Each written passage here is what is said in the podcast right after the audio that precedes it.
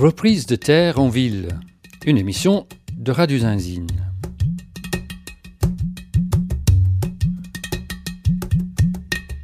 Reprise de terre est un réseau, une dynamique créée il y a environ deux ans, notamment par des membres de l'équipe de la revue Terrestre.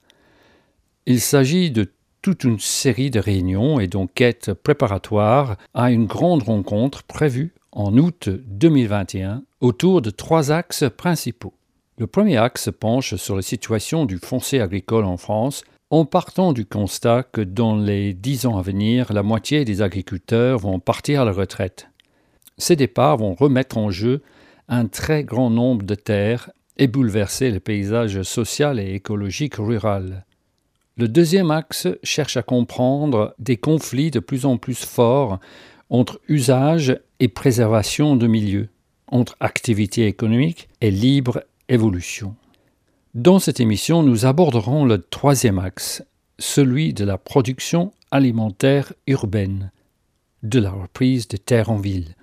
Les 25 et 26 février, nous avons pu participer à une réunion à Châtes dans l'Isère, dans l'un des exposés donnés pendant cette réunion, Flaminia Padeyou a brossé l'histoire, l'évolution et la situation actuelle de l'agriculture dans des métropoles américaines et françaises. Nous évoquerons ensuite des initiatives menées actuellement en Île-de-France, à Aubevilliers et à Saint-Denis. Commençons donc avec Flaminia Padeyou, qui est docteur en géographie et maîtresse de conférences à l'Université de Paris-Sorbonne. L'agriculture urbaine, en fait, c'est euh, une manière de produire de la nourriture en ville, à la fois à l'intérieur des villes, vraiment dans des quartiers euh, urbains très denses, mais aussi à l'extérieur, euh, à proximité des villes. Et en fait, c'est un terme qui, à l'origine, vient plutôt de, de l'ONU et des organismes aussi de développement dans les pays des Sud, parce que l'agriculture urbaine est notamment vivrière, et très présente dans les villes d'Afrique de l'Ouest, dans les villes en Asie du Sud-Est, par exemple. donc, il y avait cette tradition, en fait, où euh, c'était pas seulement les espaces ruraux qui étaient, euh, à qui on destinait, en fait, la question de la production alimentaire, mais aussi avec une participation de la ville et des urbains. Et ça, c'est aussi quelque chose qui existait dans les villes occidentales, mais qui a fini par disparaître euh, à cause de l'urbanisation et du coup l'artificialisation des sols, à cause de la modernisation et de la spécialisation des systèmes agricoles euh, productivistes, et aussi à cause de l'industrialisation. Donc euh, on, voit ça au 19e siècle, et ensuite, du coup, l'agriculture urbaine est plutôt réapparue de manière par les habitants dans les années 70, notamment à New York. En fait, on le voit encore dans les les, noms des rues. C'est surtout là, dans les villes ici. Enfin, l'Huertas à Madrid, ou enfin, je sais pas quoi, les, rues euh, des maraîchers, etc. Exactement, la rue des maraîchers, euh, la rue des poissonniers, par exemple. Il y, a, en fait, euh, on pourrait faire une histoire des villes qui serait une histoire euh, alimentaire des villes et comment est-ce que ces flux alimentaires ont façonné aussi euh, l'urbanisation avec à une époque les animaux qui venaient, qu'on amenait en ville, du coup au marché. Et donc il y a toute cette histoire en fait justement de ce qu'on appelle le, métabolisme urbain, cette idée en fait que, que voilà qu'il y a des flux entre les villes et les campagnes qui façonnent aussi ces agricultures. Et moi, ce qui m'intéresse aujourd'hui aujourd'hui euh, dans la question de l'agriculture urbaine en ville, c'est comment justement est-ce qu'on peut penser ces complémentarités, ces articulations entre des systèmes alternatifs euh, ruraux et paysans et aussi des formes d'agriculture euh, urbaine en ville qui soient alliées à ces ambitions écologiques, alternatives et populaires? Alors tu disais que, en gros, l'agriculture urbaine a, revenu, est redevenu une réalité quelque part euh, depuis, je sais pas moi, 30, 40 ans, je sais pas combien. Comment ça s'est fait en fait? Donc, parlons de, l'Europe. Alors, dans le cas européen, il y a clairement quelque chose qui se passe dans les années 70, euh, euh, notamment à New York, mais aussi dans d'autres villes, où en fait, euh, il y a eu des transformations du capitalisme urbain qui fait que les centres-villes se sont retrouvés avec énormément de friches et d'espaces vacants. Et, que la municipalité en fait ne voulait rien, rien en faire. Et donc les habitants qui habitaient dans des espaces très dégradés, sans accès aux espaces verts, se sont dit on va réinvestir ces espaces. Donc euh, ça c'est le début de l'histoire euh, du guerrilla gardening, avec cette idée qu'on va lancer des bombes à graines et que c'est des espèces qui vont coloniser des friches. Et ensuite ça va ouvrir ces espaces pour les habitants, euh, pour cultiver, pour produire, pour jardiner, pour se retrouver, pour faire des barbecues. Et donc c'est vraiment une dynamique euh, habitante de désobéissance civile qui est née euh, à cette époque-là et qui a montré qu'il y avait une autre voie possible aussi pour construire les villes, mais qui a été, euh, qui a dû se battre ensuite pour rester, parce que bien sûr au moment où il y a eu une dynamique de métropolisation et que les villes sont devenues tentaculaires, densifiées, artificialisées, et eh ben ces espaces-là, ces jardins, on les a vus comme des réserves foncières, et donc voilà il y a eu des luttes aussi juridiques, militantes très importantes entre les années 70 et les années 90 qui continuent encore aujourd'hui pour sauvegarder ces espaces de culture. Et euh, je veux dire, en, Europe, euh, peut-être on parlera après, mais il y a ce qu'on appelle les jardins ouvriers ou jardins familiaux, euh, qui ont un certain statut. Je veux dire, c'est sûrement la commune qui va accorder des terres, enfin je sais pas quoi. Mais là, à New York, par exemple, il n'y avait pas ça. Les, les, la communauté, la collectivité n'a pas, disons, accordé des places à des familles, etc.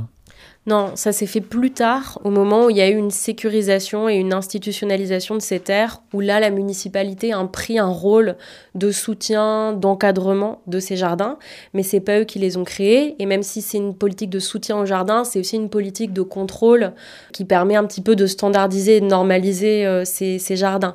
En revanche, dans la tradition des jardins ouvriers en France, euh, qui ont été créés par euh, Félicien Vieux à la fin des années 1800 en tout cas pour le cas français, et ensuite repris par l'abbé Lemire, qui était un prêtre démocrate chrétien du Nord et qui a diffusé ces pratiques. Et on voit que c'est arrivé aussi euh, simultanément dans d'autres pays européens, en Angleterre, en Allemagne, en Suisse par exemple où il y avait euh, cette idée euh, que les jardins, ils apportaient à la fois de l'autoproduction alimentaire, mais aussi une activité physique, une hygiène de vie et de corps, mais en même temps, c'était un moyen de euh, défendre des valeurs euh, liées euh, au travail, à la famille, à la patrie, et aussi au, contrôle de la classe ouvrière pour l'empêcher aussi d'aller au troquet. Donc c'était, il y avait toute cette idée que c'était, ça permettait de lutter contre l'alcoolisme, mais aussi implicitement contre la politisation. Donc c'est intéressant cette histoire des jardins ouvriers parce que c'est une forme populaire, productive de jardinage urbain, mais à la fois il y avait une gouvernement mentalité de la classe ouvrière très forte derrière. Je trouve c'est important aussi de signaler qu'il y a les jardins ouvriers familiaux en général, euh, c'était plutôt individualisé.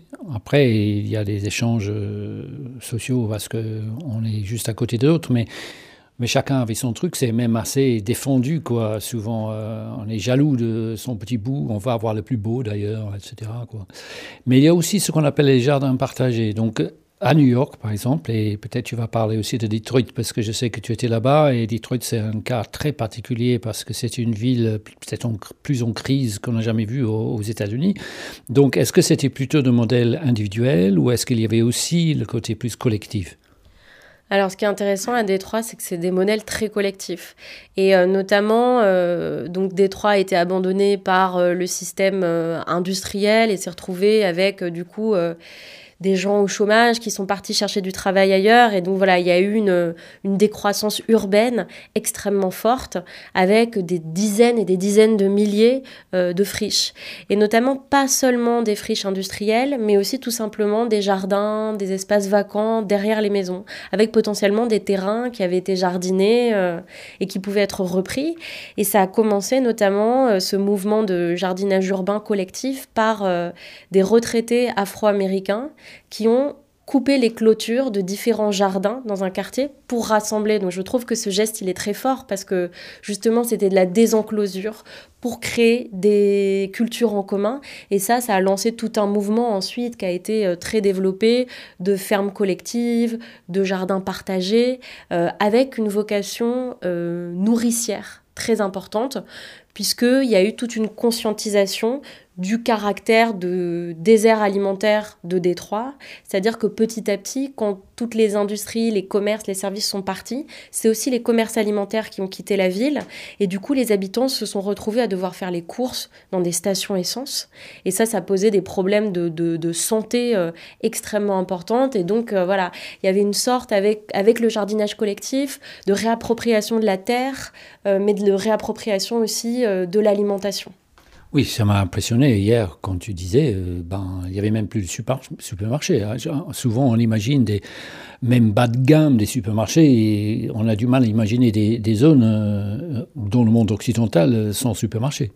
Oui, oui, oui, c'est fou parce que du coup, euh, on en venait à regretter la présence de supermarchés alors que pourtant c'est un, système de distribution alimentaire qui pose énormément de problèmes et je pense qu'il faut repenser et combattre. Et pourtant, tant qu'on ne met pas en place des systèmes alternatifs, il faut que les gens mangent. C'est la préoccupation quotidienne en fait de toutes ces familles. Et du coup, euh, c'était vraiment euh, l'auto-organisation qui a permis aussi de, de, survivre. Mais il y avait aussi beaucoup euh, d'organisations caritatives qui ont fait des distributions alimentaires. Mais justement, ça suffisait pas non plus parce que ces distributions alimentaires, c'est finalement le surplus de la grande distribution alimentaire qui est absorbé par des gens qui n'ont pas les moyens de se nourrir et du coup qui peuvent pas choisir leur alimentation. Donc il y avait vraiment un, cercle vicieux dont il était difficile de, de sortir et c'est pas du tout la seule piste, le jardinage collectif, mais ça produit quand même une piste euh, majeure pour euh, aller vers plus de justice alimentaire. Oui, et puis justice, on pourrait dire sociale, et, aussi euh, ce que m'a frappé, et je pense que c'est peut-être assez différent par rapport à l'Europe, ce serait intéressant que tu expliques ça, mais ben, tu disais que c'était des Afro-Américains qui ont commencé à ouvrir, à faire des jardins partagés.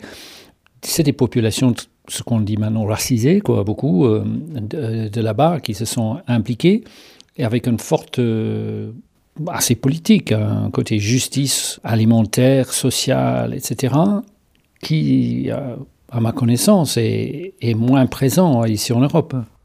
Je pense que c'est une piste vraiment intéressante, cette question de l'intersection entre euh, des questions raciales, des questions sociales, des questions écologiques, des questions alimentaires et des questions foncières. Alors ça fait beaucoup de choses et, c'est difficile de dénouer tout ça, mais je pense qu'il faut faire se rencontrer euh, ces dimensions et euh, c'est difficile d'importer des modèles d'ailleurs et je pense que c'est juste des, choses intéressantes qui nous permettent de réfléchir, mais qu'après, chaque territoire, chaque lieu réinvente un peu ces, formes de lutte.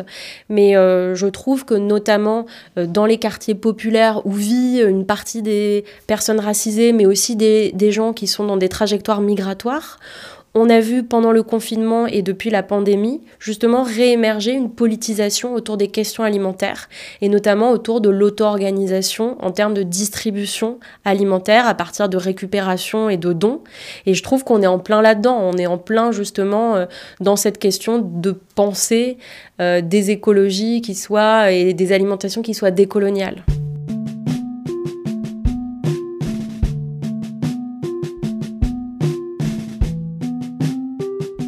Poursuivons notre conversation avec Flaminia Padeyou, docteur en géographie et maître de conférence à l'Université de Paris-Sorbonne. Je vous rappelle que cet entretien a été réalisé lors de la réunion du réseau Reprise de Terre à Châtes dans l'Isère fin février 2021.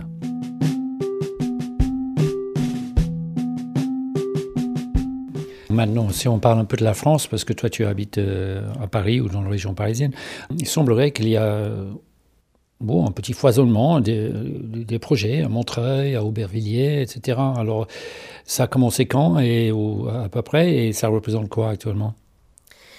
Il y a plein d'initiatives, euh, c'est vraiment difficile de les dater. Euh, on, peut considérer qu'à partir des années 2000, il y a eu une mobilisation comme ça sur la question de la réappropriation des terres pour des enjeux écologiques, que ce soit sous forme euh, de, friches qui soient jardinées. À Montreuil, il y a par exemple le, jardin des femmes maliennes, euh, donc euh, qui, est, intéressant.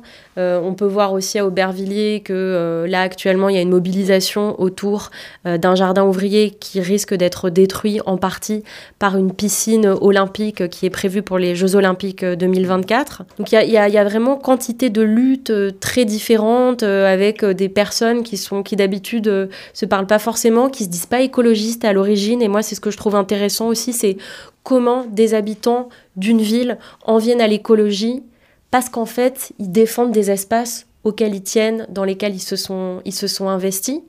Et je pense que pour moi, c'est un peu la clé aussi de se dire euh, euh, comment on peut faire des alliances entre les territoires, entre différentes euh, luttes. C'est par ce à quoi on tient et ce dont on s'occupe au quotidien. Et je trouve que c'est ça qui est intéressant dans le jardinage collectif. Ça crée un attachement très fort à des territoires, à des pratiques qui deviennent socialisantes et politisantes. Est-ce que ces groupes qui, s'engagent en fait dans cette création de, jardins, notamment partagés, je pense, mais est-ce qu'il y a aussi une réflexion plus vaste sur les questions d'alimentation? Disons aussi une question de, comprendre ou s'intéresser au monde paysan même. Et bon, je pense aussi euh, à, des, enjeux comme euh, le Tréon de Gonesse ou d'autres terres euh, assez importants, enfin des zones voilà, assez, assez grandes, quoi, qui sont proches d'une ville comme Paris. Est-ce que ça dépasse, disons, le, le, jardin en soi quoi, et, le, quartier Je pense que pour certaines personnes, c'est crucial mais que ça reste pas encore assez important à une grande échelle. Pour la plupart des gens et des collectifs, c'est crucial pour beaucoup de monde parce qu'il y a beaucoup de monde en fait qui ont un héritage familial euh, paysan et donc qui s'y rattachent dans leur histoire de famille, dans ce qu'ils ont appris quand ils étaient enfants, euh, dans leur savoir-faire. Et il y en a beaucoup qui aujourd'hui font des allers-retours, ont des lieux de vie qui sont multiples, passent du temps aussi euh, à la campagne, connaissent des paysans et ramènent des graines, ramènent des plants ou font de la cueillette. donc je pense que voilà, c'est pas un vase clos urbain euh, où le monde paysan n'existe pas. Et je sais qu'il y a quelques groupes notamment qui font de l'élevage urbain, qui se réclament de la paysannerie urbaine et ils récusent le terme d'agriculture urbaine qui les renvoie justement pour eux à une agriculture euh, productiviste, euh, technicisée. et pour eux, le terme de paysannerie est vraiment important. Donc voilà, donc ça, je pense que c'est que c'est extrêmement euh, euh, crucial, mais qu'en revanche, je pense qu'il faut multiplier les opportunités euh, d'avoir des échanges, d'avoir des rencontres. De, réaliser ce que c'est que la, vie paysanne, le monde paysan, et d'essayer aussi de, d'aller voir les uns chez les autres ce qui se passe pour avancer aussi. Alors en face, il semblerait qu'il y ait une espèce de danger qui pourrait arriver, euh, d'une sorte d'institutionnalisation, euh, en fait, euh, que des collectivités ou des institutions pourraient donner une espèce de tampon sur des projets assez standardisés, assez contrôlés, qui éviteraient des, des marges un peu trop radicales ou des, gens un peu remuants, enfin je sais rien. Et même, apparemment, il y a des villes en France qui adoptent des politiques euh, de soutien à l'agriculture urbaine euh, voilà, chez eux. Donc, euh, est-ce que tu vois ça comme un, véritable, risque? Oui, je pense que c'est un peu une victoire en trompe-l'œil. de voir que certains gouvernements urbains s'intéressent fortement à la question de l'agriculture urbaine depuis quelques années on pourrait prendre ça comme un signal positif en se disant euh, ça va permettre d'encourager justement ces pratiques, mais en fait on se rend compte que par plein de processus, euh, ça opère un tri entre euh, les gagnants et les perdants d'une sorte d'agriculture urbaine très mainstream, très compatible avec le capitalisme urbain, très compatible aussi avec le productivisme, très compatible avec l'usage de la technologie et de certaines technologies très coûteuses en énergie. Euh, ou avec la privatisation de certains espaces comme les toits. Et donc je pense qu'il faut être très vigilant parce qu'on est à un tournant, à une sorte de bifurcation avec différentes ramifications de l'agriculture urbaine au sens large qui fait cohabiter des collectifs, des enjeux et des luttes qui finalement sont assez opposés. Et je pense que ça fait rejouer un petit peu des récits contradictoires de comment on sort de l'Anthropocène. Est-ce qu'on y sort euh, par des luttes, en étant contestataire, en remettant en cause fondamentalement euh, le système dans lequel on vit et en réinventant d'autres manières de faire? Ou est-ce qu'on considère euh, que la technique, par exemple, va pouvoir nous aider ou que finalement le, c'est compatible avec le capitalisme et qu'on va essayer de développer des fronts pionniers économiques, de nouvelles niches vertes et dans laquelle l'agriculture urbaine peut très bien s'insérer dans ce discours. Et il y a beaucoup d'acteurs urbains, que ce soit des acteurs publics parce qu'ils sont pris dans des partenariats publics-privés par des modes de production urbaine qui fait qu'ils sont pas toujours aussi euh, dominants dans les rapports de force et donc euh, avec des investisseurs, des promoteurs immobiliers, des fondations qui voient dans cette agriculture urbaine une manière de légitimer aussi euh, leur action urbaine tout en développant de nouveaux produits immobiliers à insérer dans leurs projets urbains. Est-ce qu'il y a autre chose que tu aimerais ajouter, peut-être sur ton travail, ou je sais pas, qu'on n'a peut-être pas mentionné?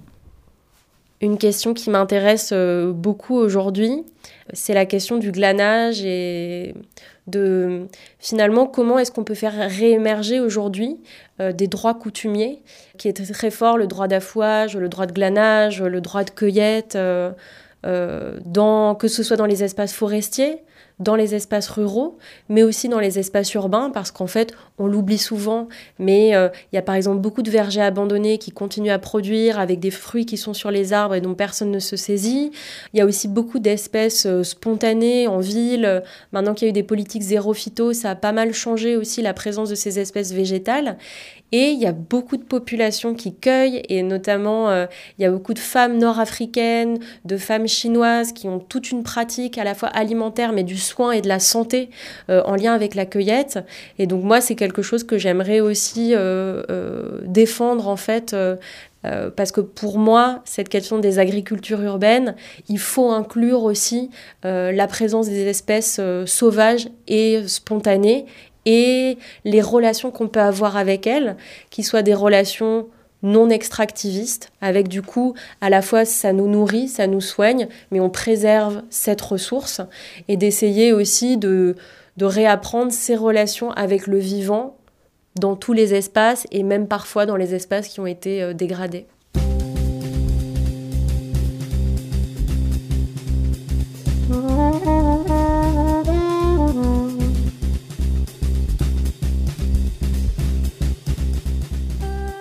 Lors de la réunion à Chatte, fin février 2021, le groupe de travail Reprise de Terre en Ville a réuni plusieurs personnes impliquées dans des initiatives de recherche ou de sauvegarde de jardins potagers en Île-de-France.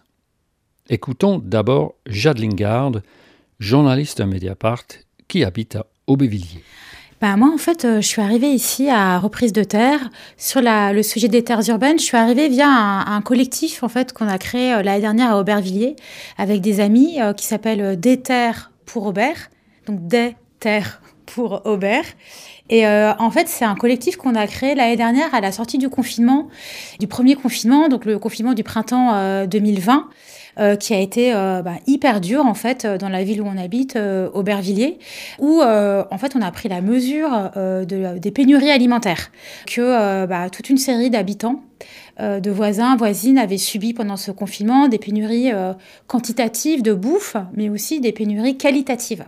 Et en fait, en gambergeant un peu autour de ça avec des amis sur place, notamment des amis qui sont dans une association qui s'appelle La Pépinière, qui fait un peu de l'éducation populaire par la nourriture et qui fait aussi, qui avait fait des récupérations de bouffe au marché et des distributions en fait d'aide alimentaire pendant le confinement. On s'est dit en fait, c'est vraiment le, point limite en fait du système.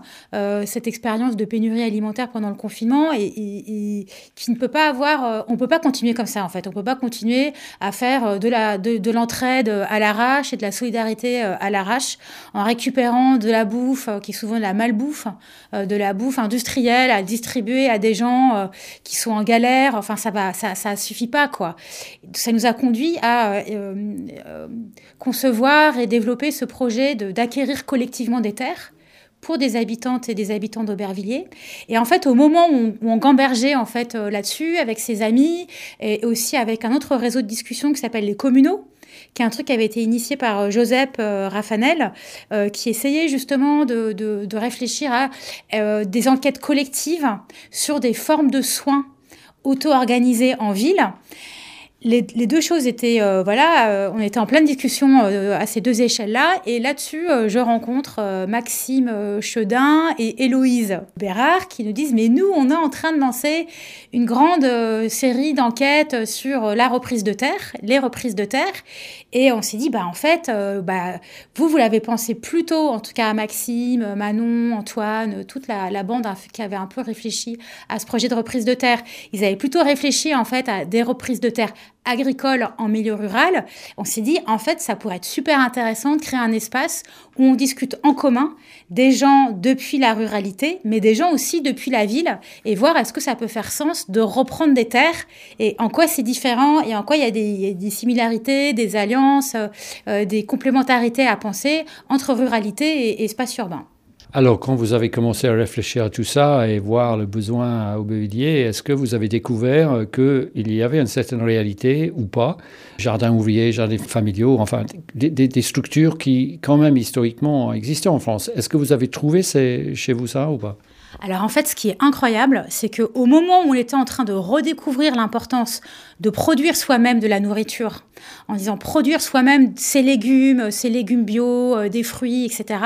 À ce moment-là, on a découvert qu'il y avait un projet euh, de piscine d'entraînement des Jeux Olympiques qui menaçait euh, des parcelles de jardins ouvriers à Aubervilliers, qui sont les jardins des Vertus, qui sont des jardins ouvriers historiques de la ville, qui existent depuis au moins 1935 et qui sont mitoyens à des jardins d'ailleurs familiaux de Pantin. Mais donc c'est un grand espace et il y a presque 5 hectares de jardins ouvriers partagés, cultivés au niveau de Fort d'Aubervilliers. Et donc, au moment où nous, en fait, en tant qu'urbains, qui nous étions pas trop posé la question de faire notre propre bouffe pour plein de raisons, mais à commencer par le fait qu'on travaille beaucoup et puis qu'on était habitué en fait à cette division des tâches entre monde urbain, monde agricole, bah nous on mange, eux ils produisent la nourriture et puis voilà, on s'y retrouve, on s'y retrouvait. Et le moment où on se disait, bah, on s'y retrouve plus, en fait, ça nous va plus, cette division des tâches, elle est trop problématique. Et ben, à ce moment-là, on découvre que, en fait, un, il y avait des jardins ouvriers à Aubervilliers, parce que moi, je le savais, par exemple, mais je m'étais jamais trop intéressée à cet endroit. Euh, c'était un endroit qui, d'une certaine manière, était assez fermé, un peu réservé, en fait, aux, personnes qui les cultivaient. Et je dis ça sans critique, hein. moi-même, je m'étais pas trop intéressée à, cet espace jusqu'à présent, mais c'était pas un espace qui rayonnait tellement sur la ville. Et à ce moment-là, on se dit, ah bah tiens, en fait, il y a ces jardins, en plus, ils sont vraiment très beaux parce que c'est dans un endroit qui est proche de l'ancien fort d'Aubervilliers. Donc, il y a des douves derrière. C'est un endroit qui, euh, voilà, enfin, c'est qui est important alimentairement et euh, socialement, mais qui est aussi beau, quoi, esthétiquement. Et à ce moment-là, au moment où on le découvre, boum, il y a cette menace d'une piscine d'entraînement des Jeux Olympiques, plus la menace d'une station de métro euh, du Grand Paris Express. Et, et, en gros, la moitié, au moins la moitié des jardins, enfin, voire même plus, dans les, dans les dans les quelques années qui viennent, sont menacés de destruction. Et là, on s'est dit, bah voilà, en fait, on est obligé, on est obligé de se poser cette question des terres. Et au moment où on la découvre, tout de suite, en fait, il y a des terres à défendre. Ce qui fait que, en fait, très vite, euh, des jardinières, jardinières euh, de, des Vertus, donc à Aubervilliers, euh, ont commencé à vouloir s'organiser, à, protester contre cette menace. Ça a permis de très vite monter une petite action au, moment du 17 juin, qui était un, appel à action nationale, action contre la réintoxication du monde. Et en fait, on s'est dit, bah nous, bah, depuis Aubervilliers, bah, l'action contre la réintoxication du monde, c'est la défense des jardins d'Aubervilliers, parce qu'on veut, on est des urbains sans terre. On disait beaucoup ça, je me souviens, on est des urbaines et des urbains sans terre, on veut retrouver le lien avec la terre, et donc eh ben, c'est parti pour euh, une bataille pour les reprises de terre. D'accord, pour cette histoire de, jardins familiaux ou euh, ouvriers, on l'appelle comme on veut, mais qui existait, j'aimerais comprendre quelle est la structure de, propriété, parce qu'en général, c'est quand même, enfin, dans certains pays, en tout cas, c'est assez protégé, c'est pas si simple de simplement les balayer comme ça. Donc, euh, en fait, ça appartient à la collectivité locale ou comment? Non, alors en fait, c'est hyper intéressant parce que le foncier des jardins ouvriers d'Aubervilliers et des jardins familiaux de Pantin appartient à Grand Paris Aménagement. En fait, autrefois, ça appartenait à l'armée, parce que c'est les anciens territoires attenant au fort d'Aubervilliers, donc ça appartenait au ministère de la Défense. Au fil des ans, euh, euh, le ministère de la Défense était défait de ce, foncier euh, de jardin au profit euh, d'une institution d'aménagement qui euh, francilienne qui aujourd'hui s'appelle Grand Paris Aménagement. Et ce qu'il se passe, c'est que il y a un projet d'écoquartier autour du fort d'Aubervilliers. Or, c'est Grand Paris Aménagement qui est chargé de l'aménagement de cet écoquartier. Et donc, Grand Paris Aménagement, à la fois euh, conçoit l'écoquartier qui doit se construire autour du fort d'Aubervilliers, et à la fois en lien direct avec la Société du Grand Paris qui construit le métro du Grand Paris, qui est son interlocuteur habituel, s'est dit, bah, vous, vous avez besoin de construire une station de métro. En plus, il y a un projet de piscine des Jeux Olympiques. Nous, on est propriétaire du foncier, il n'y a pas de problème, on s'arrange. On va euh, construire sur une partie de ces parcelles, mais c'est pas grave parce que nous allons reconstituer ces parcelles de jardin sur le, terrain de l'écoquartier. Et c'est là, en fait, on arrive à une, problématique, moi, que je trouve hyper intéressante. C'est qu'on a d'un côté l'aménageur public qui dit, mais écoutez, ne vous inquiétez pas, on ne détruit pas vos jardins, on les déplace. Et en plus, non seulement on les déplace, mais on les compense parce que euh, vous aurez encore plus de jardins, d'espaces euh, cultivés sur le fort d'Aubervilliers. Il se trouve que les parcelles de jardins que euh, Grand Paris Aménagement prévoit de créer sur son écoquartier, en fait, elles, seront prises sur un espace boisé. Donc en plus, c'est une compensation par rapport au jardin cultivé, mais c'est une déperdition en fait par rapport à la nature en fait qui existe euh, déjà. Mais surtout, ça ouvre un conflit en fait un peu philosophique euh, entre les jardiniers qui disent mais vous pouvez pas déplacer les parcelles Déplacer une parcelle, c'est la tuer. Euh, déplacer un arbre fruitier, c'est le tuer. Euh, ces sols, nous les cultivons depuis des années. Nous les avons amendés, nous les avons aimés, nous avons transpiré, nous avons vécu, euh, nous avons pleuré sur ces jardins, nous avons ri. Enfin, ces sols, c'est nous. En fait, ces, parcelles sont nos amis. Donc on peut pas remplacer une personne, et ben on peut pas remplacer une parcelle de jardin.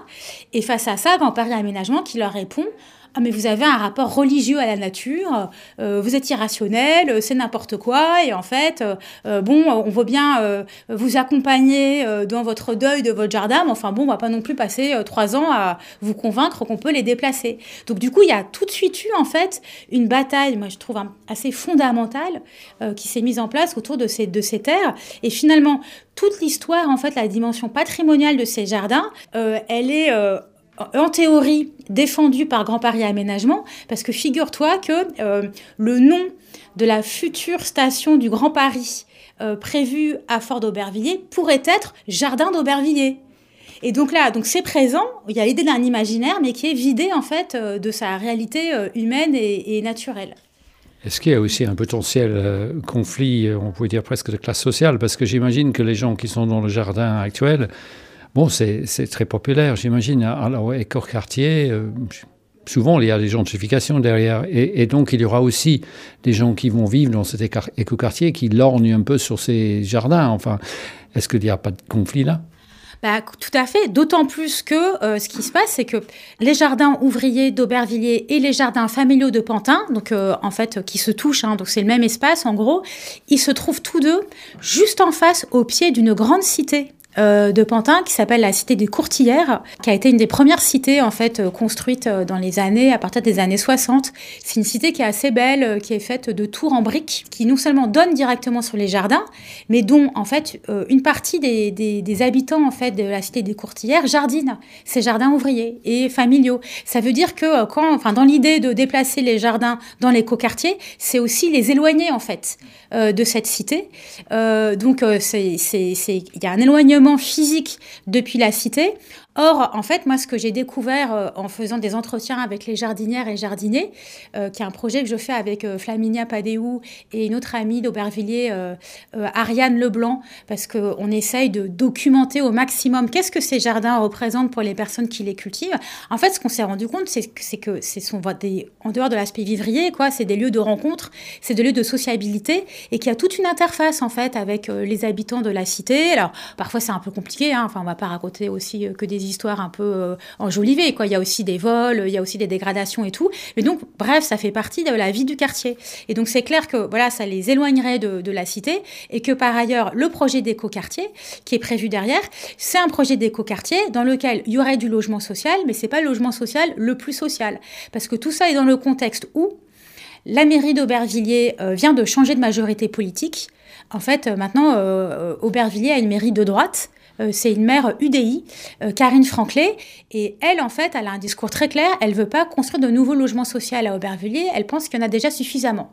Alors, le projet d'écoquartier, il a été conçu avant cette nouvelle municipalité, donc il n'est pas impacté directement par la mairie, mais c'est pas si clair en fait à quel point ils vont pouvoir maintenir du logement social. Donc c'est évident que d'une façon ou d'une autre, écoquartier plus métro du Grand Paris, en fait, on est dans un mouvement de densification urbaine qui est inévitablement en fait un mouvement de gentrification dans la mesure où Aubervilliers est une ville très populaire euh, où euh, il y a à peu près, on estime, 45% euh, des ménages qui sont autour ou pas loin du seuil de pauvreté. Alors maintenant, il y a cette lutte pour ces jardins, mais il y a aussi la recherche de terres, d'autres terres éventuelles. Alors, est-ce que vous avez déjà quelques indices? Vous avez déjà identifié des, des terres? Alors en fait, nous, le collectif des terres pour Robert, on n'a pas identifié de terres précises parce que en fait, ce qui s'est passé, pour tout te dire, c'est qu'on a commencé ces réunions de manière un peu enfin, fiévreuse, passionnée, enflammée euh, au moment de l'été 2020. on avait plein d'idées, on se disait, parce qu'on voulait des terres communes, euh, on voudrait les acheter collectivement.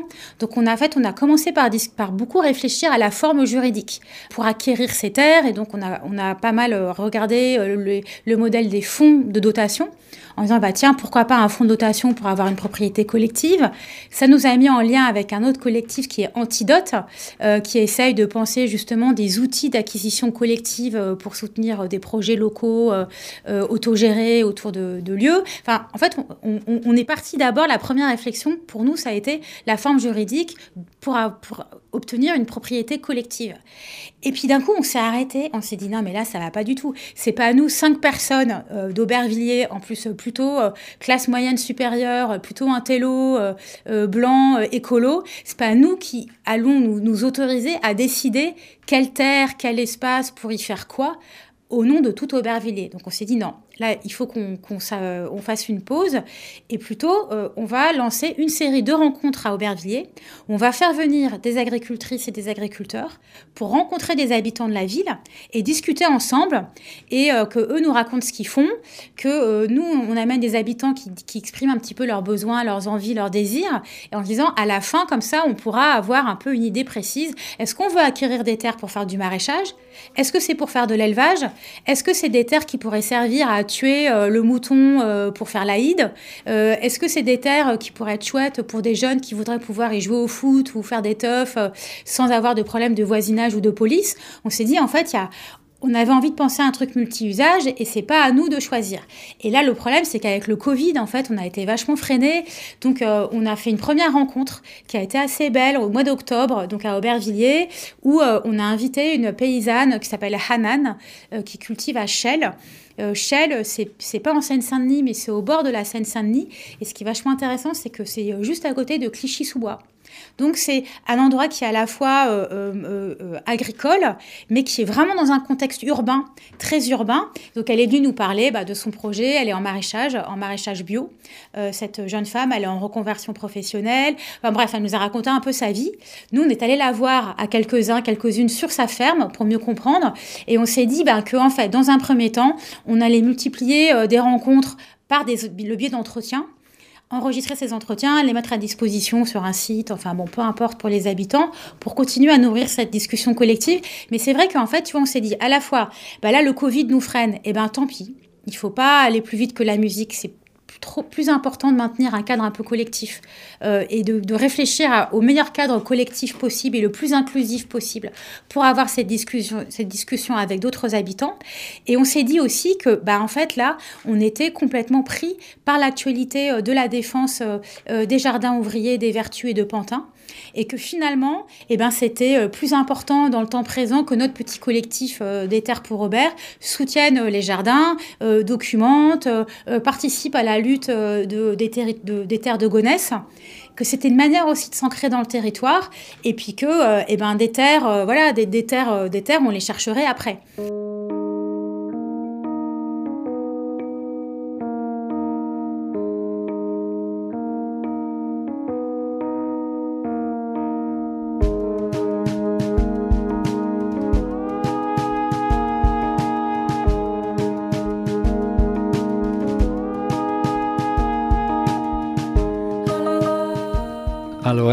Toi, tu habites à Saint-Denis euh, et tu fais partie du groupe euh, Ville de reprise de terre. Donc, euh, comment ça se fait que tu intéresses à cette question-là, l'alimentation, les terres, quand tu habites à Saint-Denis? Bonjour. ouais, ben moi, en fait, mon parcours dans ma vie, j'ai plutôt commencé à me politiser justement par le biais de la question de l'écologie. Euh, parce que notamment, euh, enfin, j'ai grandi dans une famille où c'était, mes parents étaient euh, plutôt sensibilisés à ces questions-là. Et du coup, dans ma jeunesse, j'ai commencé un peu par m'impliquer dans des groupes, voilà, écolos, les syndicats écolos, un peu à la fac. Et en fait, pour mes études, je suis montée à Paris pour faire un master en philosophie politique. Et en fait, euh, j'ai pas, supporté de vivre à Paris, c'était pas euh, vivable du tout. Et du coup, je suis allée vivre à Saint-Denis. Et en fait, euh, là, j'ai rencontré, euh, enfin, j'ai découvert tout un autre pan de la manière de se poser des questions politiques qui étaient du coup beaucoup moins liées à des questions directement d'écologie, mais beaucoup plus liées à des problématiques sociales, parce que Saint-Denis, c'est un quartier très populaire. Et en fait, au début, on avait du mal à savoir comment s'inscrire dans cette ville et, comment y faire des choses qui puissent nous permettre de rencontrer euh, et de faire des choses avec, avec nos voisins. Et, et, donc, on a un peu tâtonné et on a commencé par faire des récup en fait à Rungis, donc euh, le gros marché de gros où transitent euh, toutes les marchandises euh, de l'Europe entière, et aller faire une fois par semaine des récup à Rungis et les distribuer dans le cadre de ce qu'on a appelé un marché rouge, qui est une espèce de marché sauvage où en fait on, pose les légumes, on distribue les légumes, et puis il y a un moment un peu convivial où on met de la musique et on discute et puis on distribue ces légumes. Et en fait, comme ça, de fil en aiguille, on a commencé à rencontrer tout un tas de gens et à rentrer beaucoup plus dans la vie de ce quartier, jusqu'à ce que euh, en 2019, donc l'année dernière, il y a un an et demi, en fait, on a notre bande un peu, on s'est lié à euh, d'autres groupes qui eux avaient plutôt pour euh, tradition, enfin leur héritage politique, c'était un peu les centres sociaux autogérés. et notamment qui passaient par l'occupation de bâtiments vides. C'était des gens qui avaient passé beaucoup de temps à Calais dans les dix dernières années et qui avaient beaucoup, beaucoup ouvert des lieux, du coup, qui était très, très fort techniquement sur euh, comment euh, ouvrir un lieu, euh, le rendre pérenne et le garder sur 3-4 ans. et au bout d'un certain temps, leurs activités d'ouverture de, de, squat a donné lieu à le fait que la municipalité dit c'est pas tenable. du coup, ils ont ouvert la jungle et cette histoire a continué par la jungle de Calais. Et du coup, ces gens sont venus à Paris et ils ont commencé à faire la même chose, notamment en Seine-Saint-Denis, à Stein, à Saint-Denis, à l'île-Saint-Denis. Et du coup, euh, avec ces gens-là, donc il y a eu un peu une rencontre de ces deux, euh, de de groupes-là.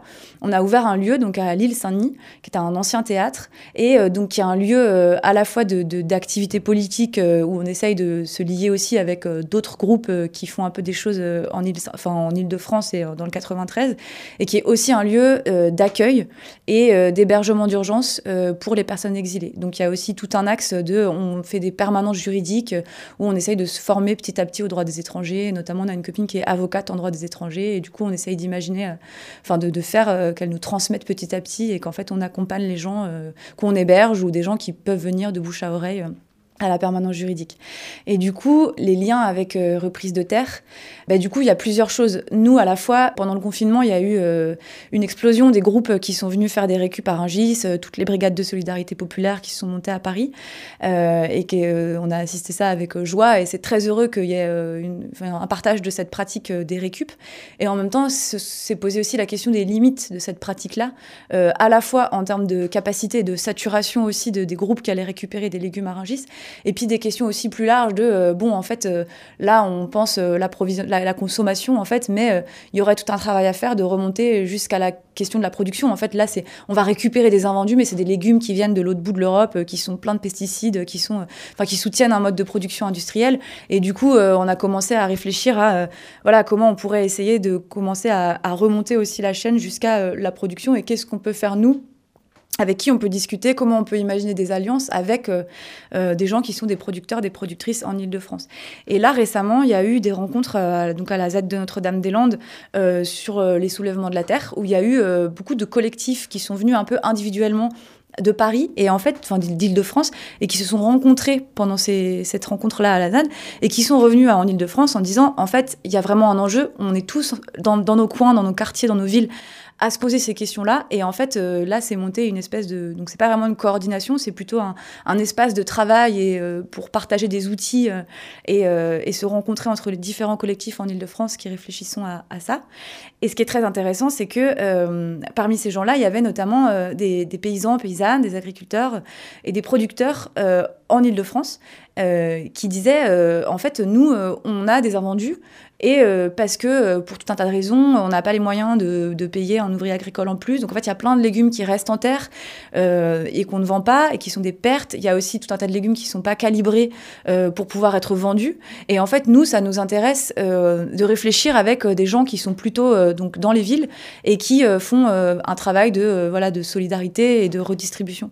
Et donc là, c'est un truc un peu embryonnaire, mais là, nous, ça nous intéresse énormément du coup d'essayer de, bah, de, de, construire un processus avec ces paysans, euh, ces agriculteurs, avec, je sais pas, en imaginant des espèces de, visites de, de, nous chez eux, de eux chez nous, commencer un peu à se créer une, culture commune et réfléchir vraiment à, moi, j'ai l'impression que là, je suis très enthousiasmée par le, les discussions qu'on a autour de l'alimentation, parce que j'ai vraiment l'impression que, pour le coup, c'est une entrée qui permet de, faire les liens, en fait, entre toutes les questions qu'on brasse ici à Reprise de Terre, et qui sont à la fois la question de la consommation et du coup qui, qui, qui est une porte ouverte sur euh, toutes les problématiques euh, euh, sociales en fait de l'accès à l'alimentation et en même temps qui fait le lien avec les gens qui produisent et, et du coup j'ai l'impression que par cette entrée là de l'alimentation et notamment nous de nos petites pratiques qui sont des pratiques de redistribution de, de, de solidarité à ces endroits là en fait on peut commencer à tisser des solidarités et des, et des trucs un peu intéressants avec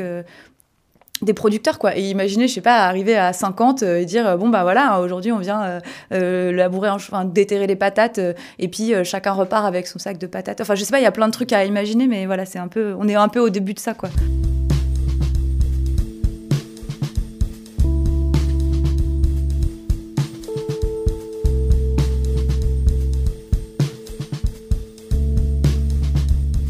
J'aimerais quand même qu'on revienne maintenant à, à cette initiative de reprise de terre et que euh, on a maintenant euh, inclus dans cette... Euh, c'est un, peu récent, je crois, mais la question des villes. Et donc, vous avez pas mal discuté ces deux jours. Donc, ça représente quoi? Quels axes, quelles priorités vous voyez pour un travail reprise de terre dans le cadre urbain? Flaminia, pas des En fait, on, a, on a trois axes de réflexion. Euh, dans cette question des reprises de terre en ville, résister, subsister et persister. C'est important pour nous qu'il y ait ces trois axes. D'abord, on commence par euh, les résistances parce qu'on considère qu'il faut d'abord identifier qui sont nos ennemis, à la fois euh, quels sont les acteurs, les dispositifs institutionnels, les dispositifs juridiques qui sont des blocages euh, pour pouvoir euh, reprendre le foncier pour des projets écologiques, agricoles, alternatifs et pour éviter la continuation d'un modèle urbain d'artificialisation qui, qui, continue. Donc ça, c'est vraiment extrêmement important pour nous et ça s'articule à la question des subsistances, de comment est-ce que ces reprises de terre elles doivent pas seulement avoir une vocation nourricière, mais aussi euh, soutenir des modes de vie, des pratiques, euh, des formes de lutte, des alliances. Donc ça, c'est toute la question de la subsistance. Des échanges sociaux aussi, tout simplement, non? Exactement, également des liens sociaux euh, qui, sont, qui sont très importants. Et enfin, la question de la persistance, c'est comment on fait durer ça dans le temps, comment on évite justement euh, euh, dans, la, dans la production urbaine cette idée qu'aujourd'hui tout doit être temporaire, et donc il y a beaucoup d'agriculture urbaine temporaire, en bac, hors sol, qu'on peut déplacer avec des conventions d'occupation temporaire, et donc de se dire, face à, face à ce qui se passe en termes de dérèglement climatique, d'effondrement de la biodiversité, de transformation de nos modes de vie, il faut occuper ces terres et les garder euh, sur le temps long. Et surtout parce que l'agriculture en fait pour se projeter ça nécessite euh, de refaire un sol euh, de le rendre fertile à nouveau. Tout ça ça prend énormément de temps. Et ensuite que les cultures puissent se développer sur le temps long qu'on puisse installer des arbres des fruitiers donc cette question de la temporalité elle est extrêmement importante pour nous.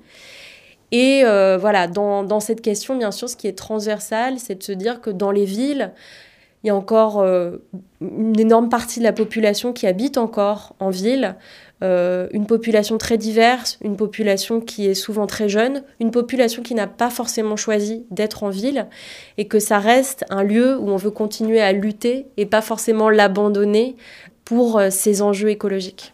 Il se trouve que euh, grâce à Reprise de Terre, euh, euh, j'ai pu rencontrer ici d'autres personnes qui étaient intéressées par cette question des terres en contexte urbain. Qu'en discutant, en fait, on s'est rendu compte assez vite que c'était vachement difficile de savoir quelle était la disponibilité des terres. Et c'est pourquoi, en fait, on a lancé un groupe de travail de cartographie. On s'est dit, bah, en fait, il y a vraiment un enjeu à cartographier les terres disponibles ou bientôt disponible, on s'est dit dans le 93 et dans le 95, pour commencer, pour pas avoir un périmètre trop grand à travailler. 93 parce que c'est la Seine-Saint-Denis, c'est là où on habite. 95 parce que comme ça, il y a Gonesse et que ça permet de, faire le lien, puis que c'est pas très très loin. Et en se disant, bah, à la fois, c'est l'idée de créer un outil euh, au service de collectifs qui voudraient s'installer ou de personnes qui voudraient s'installer en agriculture, mais c'est aussi en fait porté par une vision un peu plus politique qui serait euh, de dire en fait euh, on, ne peut plus accepter le monopole du monde agricole sur le foncier agricole c'est qu'en fait, il y a un enjeu politique aujourd'hui à faire de l'open data euh, sur le foncier agricole. Il faut ouvrir ces données. On ne peut pas laisser ça juste au monde agricole parce que ce monde agricole, en très grande partie, et encore, enfin, a fortiori en Ile-de-France, c'est un monde hyper productiviste qui en fait détruit les terres en les transformant en, terre-usine en fait. Et que ça nous semblait être peut-être une manière aussi, nous en tant qu'urbains, d'apporter quelque chose en soutien au, monde paysan, euh, euh, bio, local, euh, tout ça, de dire bah nous on peut peut-être proposer quoi ce travail de cartographie, de demander de l'accès à l'information et d'essayer de nouer de cette manière de nouvelles formes en fait de solidarité avec des paysans ou Terre de Liens par exemple qui est une assoce qui essaye de développer les liens entre paysans, paysannes et habitants de, de villes. C'est un travail de longue haleine. Et bah, si des gens veulent nous rejoindre, euh, nous, on est hyper en demande euh, et en envie de multiplier les liens entre les habitants d'Aubervilliers et euh, les habitants du monde rural et paysans paysannes. Et que, voilà, s'il y a des paysans paysannes qui nous écoutent et que ça les intéresse, en fait, de venir à Aubervilliers, nous raconter ce qu'ils font, en fait, on serait hyper content de les recevoir. Dès que le Covid nous permet de nouveau de, se réunir, franchement, on est en demande de, de rencontres parce qu'on sent bien qu'on est parti en fait dans un travail de, de, rencontre de, plusieurs années. Moi, je suis contente parce que j'ai l'impression que au début, euh, dans Reprise de Terre, moi j'avais du mal. L'activité politique que j'ai euh, tourne pas du tout autour de préoccupations euh, foncières ou agricoles.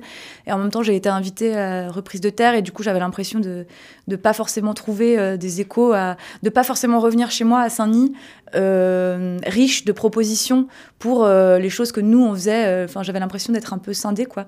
Et que là, j'ai l'impression que il y a finalement des problématiques qui arrivent à s'affiner et euh, des personnes aussi un peu nouvelles qui arrivent où euh, on a vraiment réussi à, poser euh, un peu clairement les enjeux de comment on peut se rapporter à ce, cette question-là de la reprise de terre depuis des espaces urbains, et notamment autour de l'alimentation, aussi d'essayer de faire des liens entre droit au logement, droit à la terre, avec l'idée que la, terre, finalement, la question reprise de terre, c'est pas seulement reprise de terre au, sens euh, physique et de production, mais aussi euh, tout ce qui a trait à la subsistance, et du coup aussi à la reproduction, enfin production, reproduction, aux, formes de vie que ça sous-tend de pouvoir avoir une forme de vie agricole, euh, et aussi toute la réappropriation des moyens de, nos existences, et que du coup, enfin j'ai l'impression qu'en tirant un peu ces fils-là, euh, on arrive aujourd'hui dans les discussions, on a parlé de voilà des rapports avec euh, euh, l'immigration, avec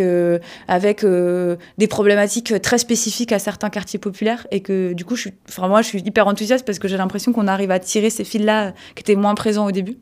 C'est aussi des espaces d'échanges sociaux non commerciaux. Parce que je veux dire, souvent en ville, c'est difficile.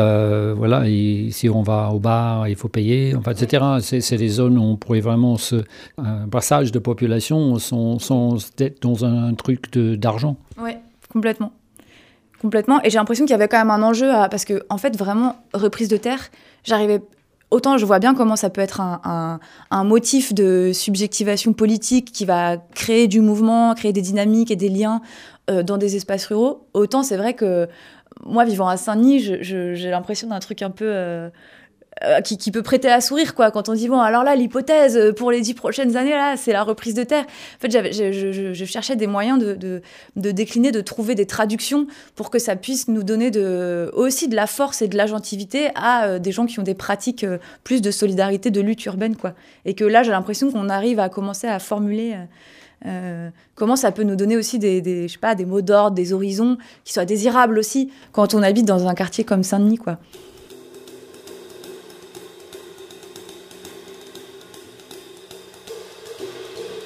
Merci à Flaminia, Jade et Héloïse. Je rappelle que ces questions liées à l'agriculture et à la production alimentaire en ville seront l'un des trois axes débattus lors de la grande rencontre reprise de terre qui aura lieu du 20 au 24 août à Notre-Dame-des-Landes.